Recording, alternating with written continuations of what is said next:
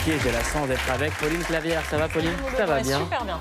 Très très bien. Yacine Bellous est avec nous. Ça va super. Et à ses côtés, Charlotte Vautier, voilà. Et pour nous accompagner, Camille Etienne. Salut Camille. Salut.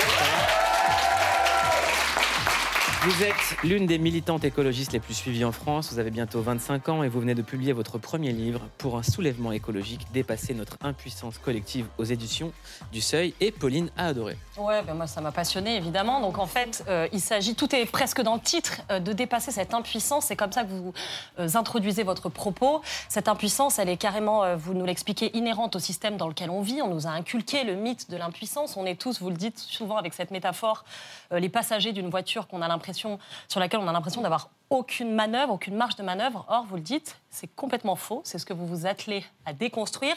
Et vous nous donnez même des chiffres pour ça qui sont alarmants, qui moi m'ont marqué en tout cas. Il suffirait de 3,5% de la population pour tout changer, pas 50%, mais 3,5 seulement. Vous dites aussi, un peu comme le disait euh, euh, Essel, euh, indignez-vous, soulevez-vous, n'hésitez pas. euh, à- voilà, on va pouvoir dépasser tout ça ensemble. Et vous faites aussi un constat qui n'est pas banal dans les médias, qu'on a peu entendu, c'est en terminer avec ce terme génération climat, avec ce clivage des générations. Là aussi, il faut savoir le dépasser pour pouvoir enfin, agir, acter, j'allais dire, tous ensemble au service justement de cette, euh, de cette transition écologique. Vous dites, ce n'est pas l'apanage d'une génération, il faut y aller tous ensemble. Et donc, voilà, vous vous attachez clairement à déconstruire ce mot-là d'impuissance et à nous encourager à agir. Exactement. Quelle, pré- quelle présentation Non, non, Merci, il est incroyable. Je me dis que je vais lire ce livre. On n'est pas dans une émission Don't Look Up ici. tout. Ah j'ai pas l'habitude du coup. Moi, Ouais. je suis là, waouh, ok, en fait. Est-ce qu'il y a une chute qui arrive à un moment donné? Non, non, mais non. Est-ce que vous y êtes arrivé justement à ce constat? Est-ce que c'est l'impuissance qui est arrivée Ouais. en premier lieu dans votre réflexion? Bien sûr, mais parce que je vois partout autour de moi, euh, même des amis me dire, mais en fait, ok, l'activisme, mais juste, c'est tellement grand. Et on nous rappelle tout le temps qu'on est trop petit. Il y a une forme de mépris aussi, hein, de, de rappeler que c'est trop compliqué. L'économie, vous n'allez pas comprendre. Les réformes, vous n'allez pas comprendre. C'est pas pour vous. Hein. Euh, restez bien en place. Et donc, et puis aussi par la, par, par la, hum, quelque part, par cette éco-anxiété euh, dont on, on, on s'assure de ne pas faire peur. Un nombre de fois où moi j'arrive en plateau, je raconte dans le livre, on me dit euh, vraiment merci d'être là, mais s'il vous plaît, faites pas trop peur. Comment Sauf vous le que- dites eh ben, on me le dit avant de. Alors, pas ici, mais on me le dit avant de. On nous a dit faites-nous peur, on aime la peur. Non, mais c'est un vrai sujet parce que, en fait, il y a cette idée, et je, montre dans le livre comment, en fait, ça a été construit aussi notamment par l'industrie fossile, de euh, reléguer la peur dans l'intimité. Et du coup, on s'assure qu'on ne soulève pas parce que si on pathologise, ça devient un peu une maladie, l'éco-anxiété, euh, c'est nous et notre psy. Donc surtout, on se tient loin de l'action pour pas créer une génération qui veut plus faire d'enfants, qui a peur. Et donc, on s'assure comme ça qu'elle s'organise pas pour changer les règles du jeu qui lui semblent injustes. Est-ce que vous voulez faire des enfants, par exemple? Alors, je suis pas sûre de faire des enfants. En Non, revanche, Est-ce que c'est un truc où vous dites non, moi je veux pas d'enfants à cause de la planète ou vous y pensez non, Dans un futur lointain, euh, ou comme, Ouais, vous, ou comme pas, vous voulez. hein. Faites ce que vous voulez en fait. hein, y a pas Non, de- Non, mais c'est une super question. Non, mais, c'est une super question parce que hum, on a beaucoup cette image justement dans, dans l'écologie de se dire euh, ok, le but c'est de tout passer nos existences au crible du bilan carbone et de réduire au maximum. Mais déjà, c'est une vision que je trouve un peu triste de la vie, parce que dans ce cas-là, je vous parle jamais du CO2. Si on pousse la logique, juste on a intérêt à tous mourir, quoi. Euh, or, on habite le monde, donc on a toujours un impact sur le monde. Il peut même être mieux que juste neutre. Euh, et donc, faire un enfant, je trouve que, si on a envie, encore une fois, mais c'est incroyable parce que ça nous, il y a une partie de nous intime qui nous engage, qui nous oblige. D'un coup, les chiffres euh, 2050, là, en 2050, l'ONU, elle nous dit il y a une personne sur deux qui est en stress hydrique, c'est-à-dire qui va manquer d'eau. Bah, quand on a un enfant et nous, on sera plus là pour s'assurer si ça va, d'un coup, on a un peu plus envie de faire en sorte que le monde aille mieux. Donc, je crois que c'est continuer l'histoire et que c'est plus joli d'avoir une écologie qui s'inscrit là-dedans. Vous, vous êtes pour une écologie de réconciliation, réconciliation entre les générations. L'écologie, c'est un sujet éminemment politique, social. Euh, on ne peut pas décorréler l'écologie de la, du- de la- de la question sociétale. Euh, Est-ce que les classes les plus populaires dans le monde entier sont concernées par ça? Elles sont concernées pour deux raisons. D'abord parce que c'est elles qui, euh, statistiquement, sont les moins responsables des émissions de gaz à effet de serre. Donc quand on a l'impression de voir l'écologie comme des petits gestes, on peut se dire ok, en fait il y a du plastique, ok, c'est les gens en banlieue qui prennent leur voiture et qui font pas du vélo, mais parce qu'on ne peut pas utiliser des vélos, que les transports en commun ils sont ils sont pas du tout assez développés, que quand on habite en banlieue, bah, c'est pas facile de manger bio en circuit court, que ça coûte beaucoup trop cher, hmm. que quand on est précaire que même, là, à, la, même, à la campagne c'est dur. Hein. Même à la campagne. et donc en fait c'est ceux qui sont pour autant, en réalité, le moins responsables des émissions de gaz à effet de serre. Euh, Oxfam, dans un rapport, montre que 10% les plus riches de la population française sont responsables de la moitié des émissions de gaz à effet de serre. Et pourquoi je dis que c'est une double injustice? Parce que ces gens, alors qu'ils sont moins responsables, c'est eux qui sont en première ligne des conséquences. C'est eux qui vivent près des échangeurs autoroutiers et qui euh, ont des problèmes respiratoires. Euh, dans les pays du Sud, c'est eux qui vont être en premier front des sécheresses, des canicules, des incendies, des, montées de l'eau. Et donc c'est pour ça qu'en fait, on ne peut pas décorréler en rien la question de la justice sociale et de la justice climatique. Ça veut dire une chose, c'est que ça peut même être mieux pour en fait une immense partie de la population que d'être écolo. On ne peut pas décorréler, euh, l'écologie de la politique. Euh, est-ce que vous, vous parleriez à tous les partis ou à tout le monde, comme euh, l'a pu le faire Hugo Clément? Alors, merci pour cette question. je parlerai à tous les électeurs et les électrices. Ça, c'est absolument certain. On ne peut pas se permettre de mettre des gens de côté. En revanche, ça dépend comment on le fait. Et euh, je n'irai pas dans un meeting de l'extrême droite. Je n'irai pas euh, chez un journal qui a été euh, condamné pour incitation à la haine raciale. parce que j'ai pas envie qu'il y, y, a des différences de degrés avec certains partis, par exemple les partis de droite, pour moi, où, le, pouvoir en place, c'est des vraies différences de degrés. Je ne suis pas d'accord avec eux du tout. En revanche, avec le Rassemblement national, je fais une différence de nature. C'est un parti, quand on regarde dans l'histoire, comment il s'est créé, quelles sont ses idées aujourd'hui, qui est profondément xénophobe, homophobe, raciste euh, il y, a certains de ces dirigeants qui ont été condamnés euh, par la loi pour euh, cet acte-là. Et donc, je veux vraiment m'assurer en tout et pour tout qu'ils n'arrivent pas au pouvoir. Donc, si la question c'est de se dire est-ce qu'on a envie que le Rassemblement national soit un peu plus écolo? Non, en rien, parce que ça pourrait leur permettre de leur donner les clés d'arriver au pouvoir. En revanche, s'adresser aux électeurs et aux électrices d'extrême droite, qui sont très nombreux aujourd'hui en France, c'est absolument fondamental.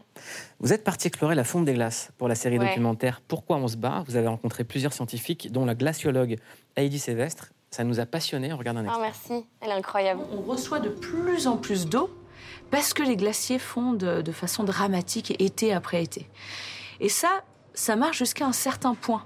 Donc, tu as de plus en plus d'eau jusqu'à ce que tu atteignes un, pic.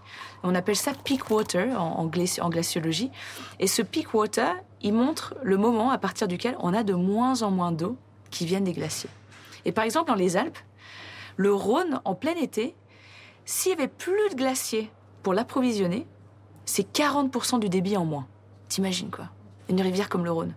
C'est de l'agriculture, qui s'abreuvent euh, grâce à l'eau de fonte des glaciers. C'est des centrales nucléaires qui sont refroidies grâce à l'eau de fonte des glaciers pendant l'été. Évidemment, c'est de la production euh, d'hydroélectricité aussi. Euh, c'est de l'eau potable, hein, de l'eau qu'on utilise pour tout ce qui est sanitaire. Donc rien que pour ça, quand tu te rends compte que finalement, cette eau, elle sert à tout le monde, même très très loin des glaciers. Sur des centaines, voire des milliers de kilomètres, cette eau, elle sert, aujourd'hui on le sait, à 2 milliards de personnes sur Terre. Camille Etienne, vous avez grandi dans un village de Savoie avec vue sur les glaciers. Intéressant. Euh, quand vous les voyez aujourd'hui, qu'est-ce que vous ressentez? Ah, euh, ça, me bouleverse parce que c'est la raison pour laquelle euh, je fais tout ça. Tout, tout, toute mon existence. C'est Sartre qui dit tout se joue dans l'enfance. Moi, tout se joue dans un glacier, en réalité. Et donc ça, me bouleverse parce que c'est quelque chose qui part du ventre, en fait, vraiment. C'est que je ne pourrais pas faire autre chose parce que je ne pourrais pas supporter le monde sinon. Mais je suis aussi assez fière de, nous, de nous collectivement, parce que vraiment, si j'ai un message à faire passer, c'est que l'activisme marche. Mais c'est énorme ce qu'on arrive à faire, je vous jure. Et qu'il ne faut pas avoir l'impression que, de perdre l'espoir que quelque chose nous, nous, échapperait. Parce que c'est incroyable. Il y a une autrice américaine qui s'appelle Rebecca Solnit qui a travaillé sur des parties hyper sombres de l'histoire, les guerres et tout. Et elle dit euh, vraiment l'espérance, c'est la croyance que ce que nous faisons peut avoir une importance. Et vous n'imaginez pas l'importance qu'on a, là, nous, ces gens autour du plateau, ceux qui, qui regardent. Donc, rejoignez l'action collective parce que quand on regarde ce qui nous bouleverse en face, alors on peut se tenir un peu plus droit et un peu plus, un peu plus digne. En France, le niveau des nappes phréatiques est au plus bas. Euh, je le rappelle, 68% des nappes phréatiques présentent des niveaux inférieurs au normal. Quatre villages des Pyrénées-Orientales n'ont plus accès à l'eau potable. Euh, c'est une situation qui risque d'affecter à court terme des milliers de personnes euh, dans ce département. C'est que le début. Et vous vous dites, je ne pensais pas que ça arriverait aussitôt le, réel dépasse presque toute fiction. Ah, mais là, les scénaristes de Netflix, ils doivent, euh, ils doivent, ils doivent être dépassés. Et de, et de MyCanal hein. aussi. création, création originale. ils doivent dépasser, non, mais vraiment. Parce que. euh, parce qu'en fait, dans les rapports même du GIEC, en fait, les, les- les prévisions qu'ils qu'ils avaient, donc il y a plusieurs scénarios, ça arrive plus tôt que ce qui se passait. Et notamment pour mon livre, j'ai rencontré un, un scientifique de la, de la NASA, par Zoom, qui est, qui est en Californie. Moi, je connais très bien NASA, super Tu rappeur. connais super. Il, est très, il est très cool. Il s'appelle On Peter va mouiller le maillot émaillé, super chanson. Allez, voilà. bah, tu- Ils disent quoi, trucs et, euh, et en fait, ce, mec dit, mais il est rentré en désobéissance civile. Donc, c'est un pont de, de, de climatologues et tout, vraiment hyper respecté dans le milieu, qui s'est attaché à des, à des barreaux de banque en, en larmes, en disant, mais juste pour nous, faire de la désobéissance civile, c'est croire profondément en notre propre science, parce que tout ce qu'on prédisait arrive avant même euh, ce que- ce que- ce qu'on espérait, ou en tout cas ce qu'on pouvait prévoir dans, dans les modèles. Donc euh, c'est important de rappeler le niveau d'urgence dans lequel on est, tout simplement pour qu'on puisse avoir une réponse à la hauteur. Pauline, euh, aujourd'hui, la Première ministre a dévoilé son plan d'action pour accélérer la réduction des émissions de gaz à effet de serre. C'est ça, et elle l'a fait devant le Conseil national de la transition écologique. C'était très attendu, c'était cet après-midi à 15h. Donc la prévision, c'est de diminuer de 50% les émissions des gaz à effet de serre d'ici 2030. Ce qui était prévu initialement, c'était 40%. Il y a donc une accélération. Vous allez nous dire si vous, ça vous convainc, euh, essentiellement porté sur les transports. Et cet effort, c'est ce dont on parlait avec vous tout à l'heure, Camille Etienne, euh, il devrait être porté à moitié par les entreprises, un quart par l'État et un quart par les ménages. Moi, je me suis posé la question de cette répartition. Est-ce que vous la trouvez juste? Je sais que ça compte beaucoup pour vous, le support de l'effort vers la transition Exactement. écologique. En fait, c'est important de demander le plus à ceux qui sont le plus responsables et à qui ça coûte le moins. On se rappelle quand même cet été, euh, ils ont demandé aux détenteurs de jets privés, on a vu cette scène, où Elisabeth Borne dit s'il vous plaît, prenez un peu moins le jet privé. Et je me dis, mais tant d'études, elle a fait quand même l'ENA, elle, elle s'est embêtée pour arriver à demander gentiment, peut-être que potentiellement les ultra-riches pourraient éviter de prendre le jet, mais juste un avion de ligne. Elle a Enfin, peut-être pris à option moment politesse, donné- Alena. non, mais à un moment donné, on peut se dire, OK, euh, est-ce que vous avez du pouvoir ou pas? Est-ce que, enfin, pourquoi vous vous cachez toujours derrière cette impuissance? Quand pour autant, quand il y a des pandémies, quand il y a des, ben, on est capable de prendre des grandes décisions. euh, D'un coup, là, l'État redevient fort. Donc, j'attends de voir réellement quelles vont être euh, ces solutions. Et, et on ne peut pas faire peser euh, de la même manière à un citoyen euh, qui vit euh, en campagne euh, que à Bernard Arnault ou que à, à des, à des, C'est à des intéressant ce milliardaires. que, ce, que, ce que vous dites sur la pandémie, c'est que le monde euh, s'est bougé lorsque la pandémie affectait l'économie. Est-ce que c'est la même chose avec l'écologie? Est-ce qu'il faut une catastrophe pour que l'économie soit renversée, pour qu'on commence à prendre conscience? Ben, en réalité, elle est déjà, euh, parce qu'on voit une décorrélation aujourd'hui entre le PIB, c'est la manière dont on mesure la croissance, c'est l'indicateur, et le niveau euh, de bien-être des populations. C'est-à-dire qu'on on- on- tout est tourné vers une croissance, on est comme ça dans une roue. Mais alors pourquoi? Parce que ça rend pas plus heureux les gens. En France, on est quand même le pays d'Europe où on consomme le plus de Xanax.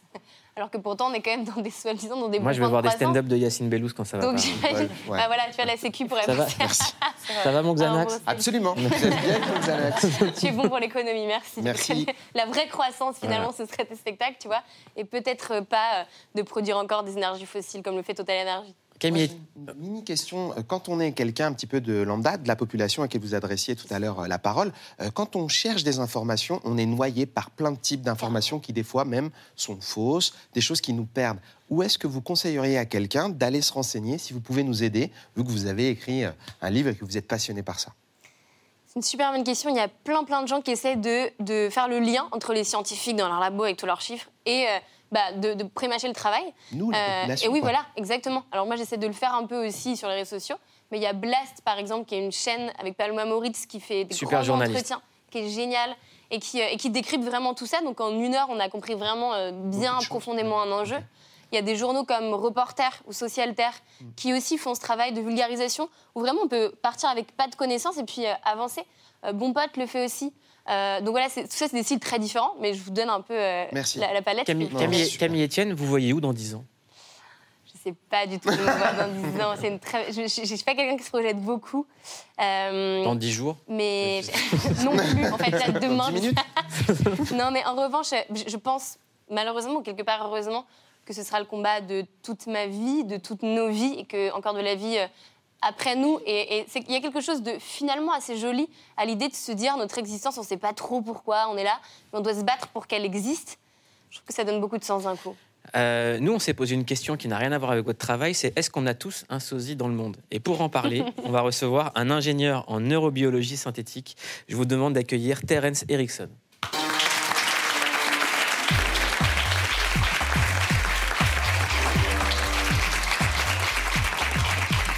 Déjà, Terence Erickson, vous avez un nom incroyable. Et vraiment, hein, On adore. Merci. ingénieur en neurobiologie synthétique. Qu'est-ce que ça veut dire? Alors ça veut dire que j'essaye de recréer en laboratoire euh, le vivant pour euh, ne plus utiliser l'expérimentation animale notamment. D'accord. C'est d'utiliser des cellules humaines pour euh, voilà, ne plus utiliser des souris ou des rats. Euh, je vous conseille de ne pas aller voir les Gardiens de la Galaxie 3, euh, des expérimentations sur les animaux. euh, pff, on va pleurer. hein. Pleurer, ouais. On a, on a euh, la loutre. là.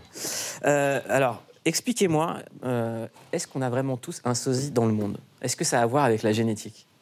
Alors ça dépend. On peut regarder la génétique hein, pour commencer. Euh, si on regarde la génétique et qu'on regarde justement les, les gènes, donc ces, ces montagnes de recettes qui constituent notre propre corps, euh, il y en a environ 150-200 qui vont donner les traits de notre visage, qui vont donner qui nous sommes. Et c'est un peu comme le jeu des Sims, c'est-à-dire qu'on peut tuner ce... Je ne sais pas si certains Ouais, jouent au jeu Ou l'éditeur de personnages dans GTA Exactement. Et pour avoir le même tuning exact, mais vraiment parfait, d'après la science, il faudrait une chance sur 1000 milliards. Donc c'est énorme. Ah oui. Et sachant qu'on est 8 milliards sur cette Ah, planète, c'est déjà un peu beaucoup.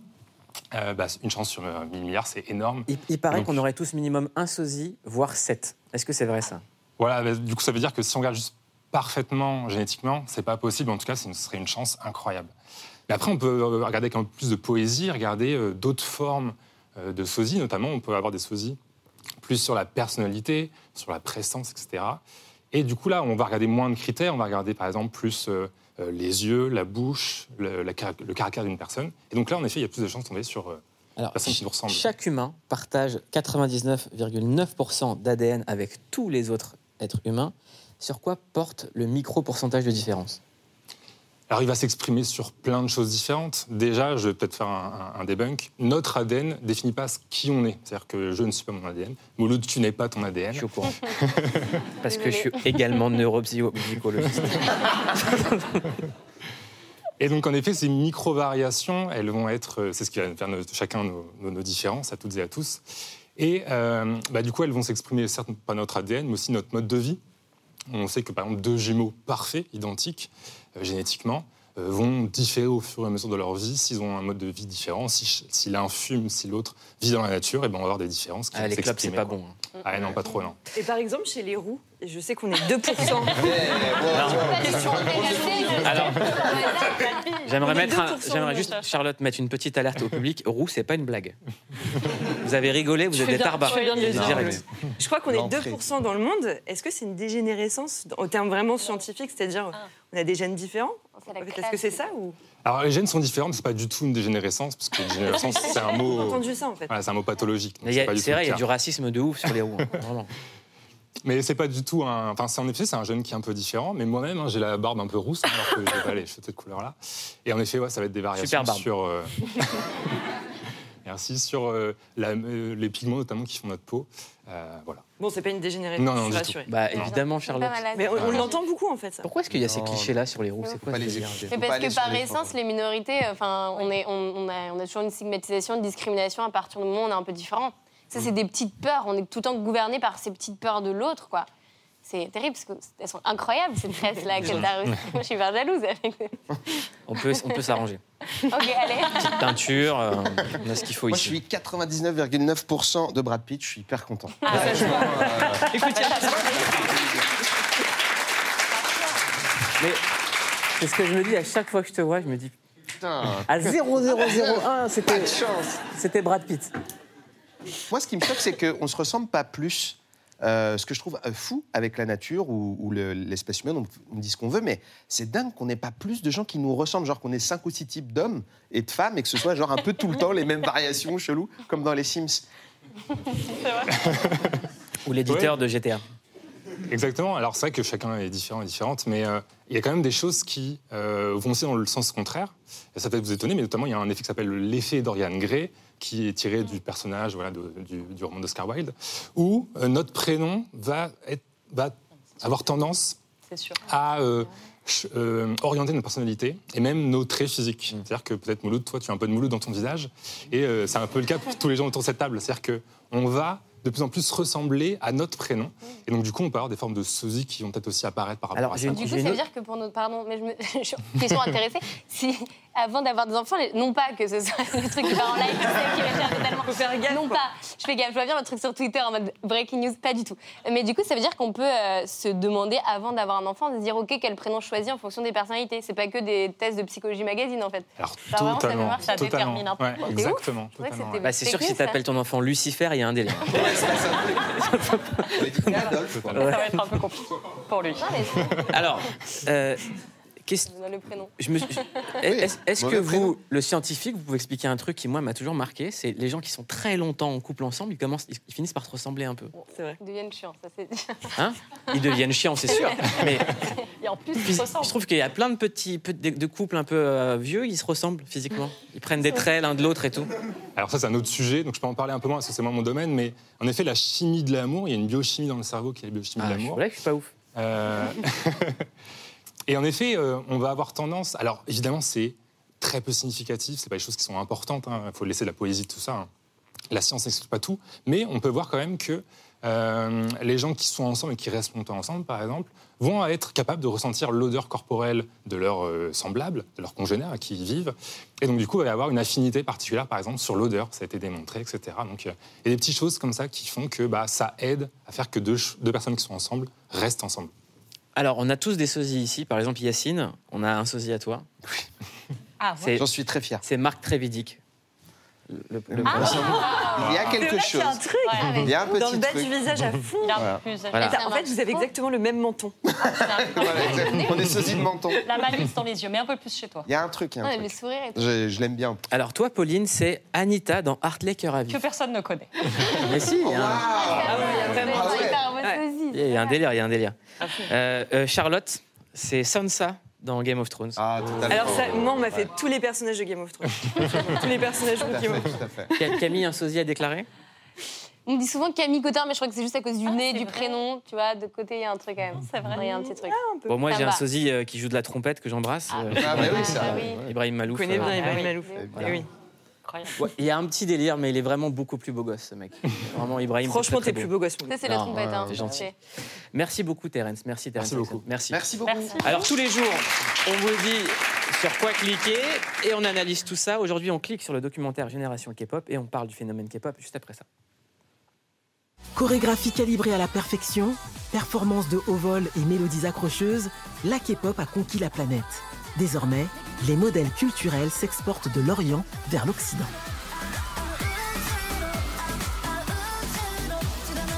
L'expansion de la culture coréenne à travers le monde porte un nom, la Hallyu, la vague coréenne. Tout a commencé dans les années 1990 avec la diffusion internationale des dramas, les séries sud-coréennes. Avec la K-pop, la vague est devenue un véritable tsunami. Les fans de K-pop, regroupés en immenses communautés, sont très engagés et dévoués à leurs idoles. Au-delà de la musique, c'est toute la Corée du Sud qui les fait vibrer.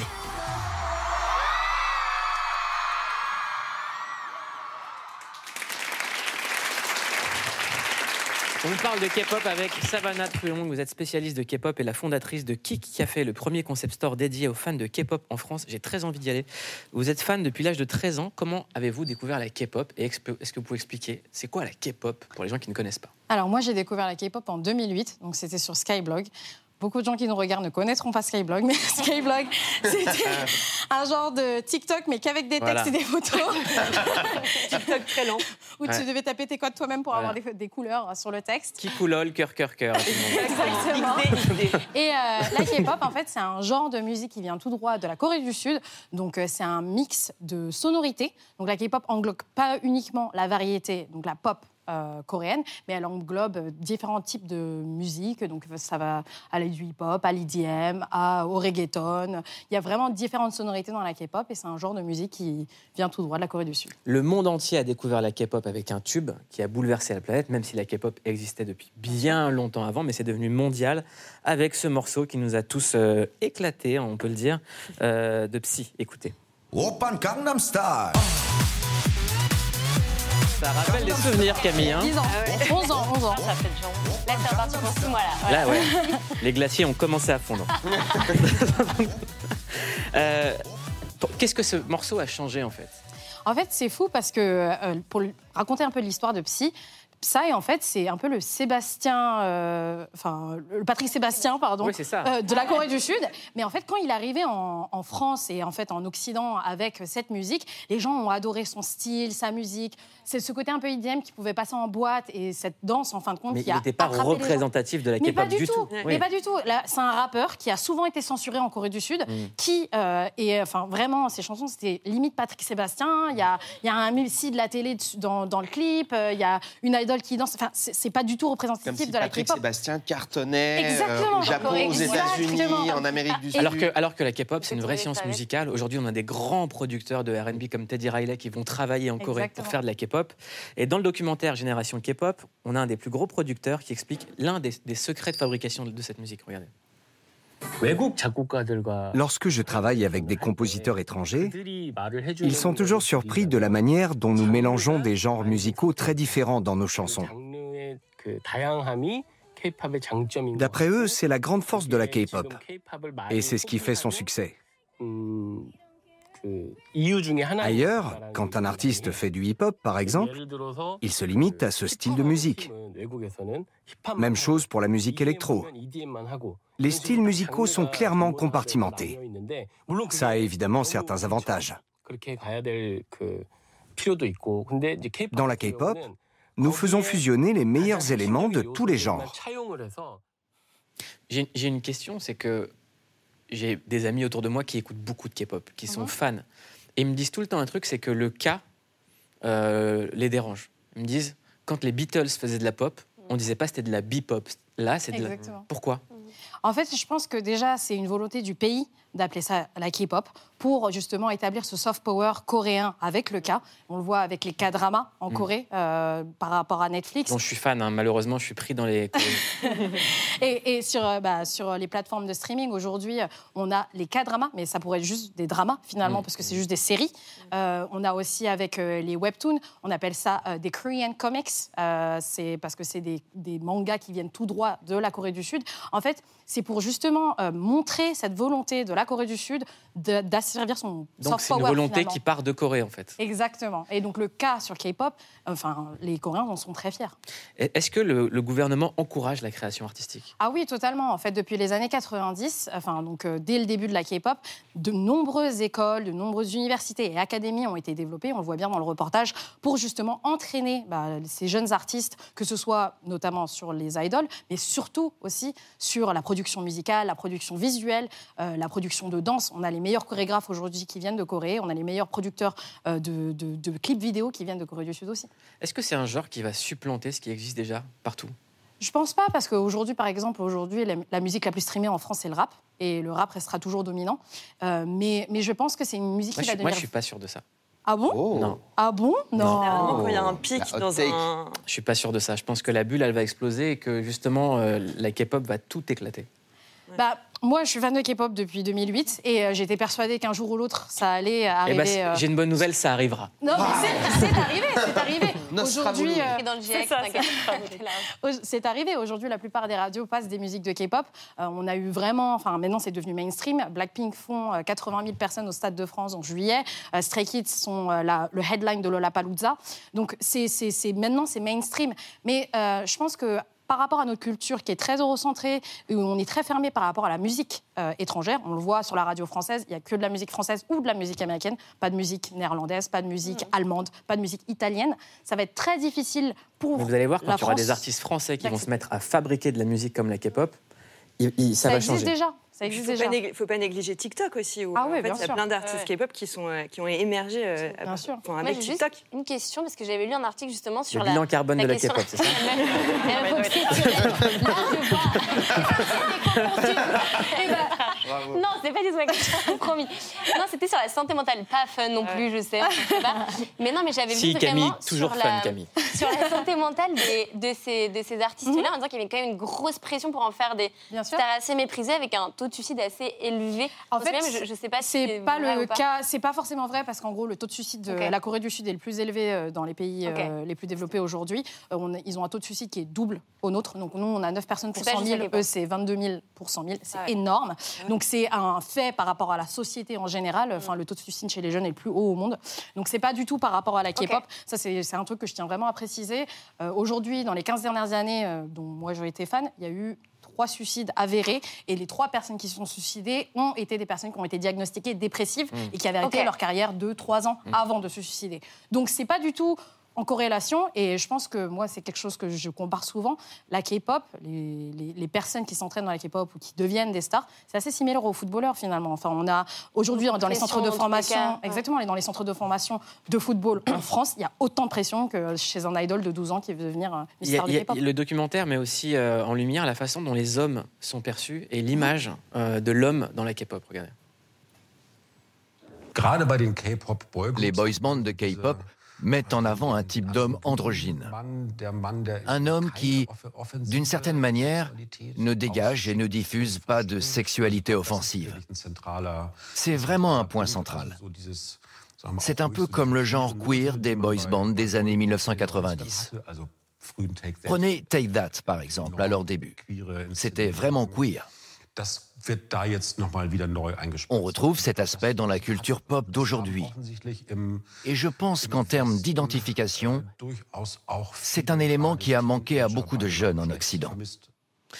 Alors, pourquoi Euh, pour le coup, euh, moi, c'était le seul euh, point sur le documentaire où j'étais pas forcément d'accord. Eh ben, vous avez raison, on va en parler. Allez, hop. Non, parce que finalement, c'est une vision qui est très, euh, bah, pareil, eurocentrée, où nous, notre masculinité française ou européenne, c'est la masculinité dominante et la seule masculinité qui existe, alors que c'est pas du tout le cas.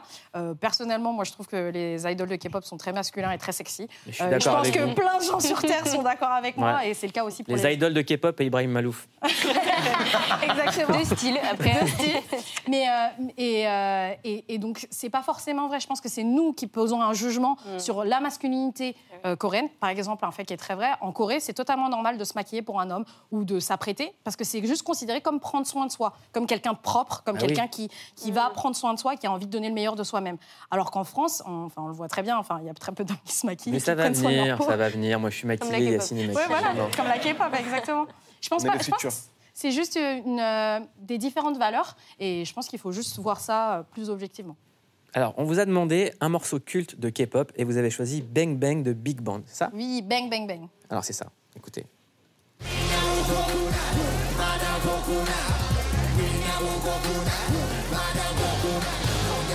En fait, ce qui est dingue, c'est la façon dont les genres sont mélangés. Exactement. On peut voir dans cette chanson, par exemple, qu'il y a beaucoup d'IDM, beaucoup de hip-hop, mais aussi des sonorités coréennes. Donc, on entend en fait euh, les instruments euh, comme le gayagum, qui est un instrument traditionnel coréen, euh, qui est un- une sorte de violon euh, à plat, euh, joué avec des cordes. Et, euh, et on le ressent en fait dans les sonorités de K-pop, où ils mixent énormément des, des de Il y a, il y a encore une fois le niveau de production qui est exceptionnel. C'est-à-dire C'est que c'est incroyable. musicalement, il y a énormément d'instruments et ça sonne tellement lourd. Mm. Euh, quand on me demande pourquoi je suis fan de K-pop, je réponds souvent que c'est parce que la production musicale est vraiment supérieure, personnellement, c'est mon Ouais, mais je suis avis, hein, là, à ce que j'entends euh, dans les musiques aujourd'hui occidentales. En fait, il y a un niveau de production, il y a des top lines, il y a différentes basses et différentes mélodies dans chaque chanson. Il y a des chansons, des fois, il y a deux ou trois mélodies dans une seule chanson, avec des moments complètement de silence, d'acapella, et c'est très Et impressionnant sur même les passages de rap sont très bien rappés. Ah bah c'est sûr. Pas du tout laissé au hasard. Alors, on vous a demandé euh, des nouveautés. Vous nous recommandez un morceau qui s'appelle Queen Card du groupe J Idol, c'est ça Yes. On écoute, c'est ça. Ah oui. J'aime trop. Ce crash zoom était fou. J'ai envie de traîner avec elle.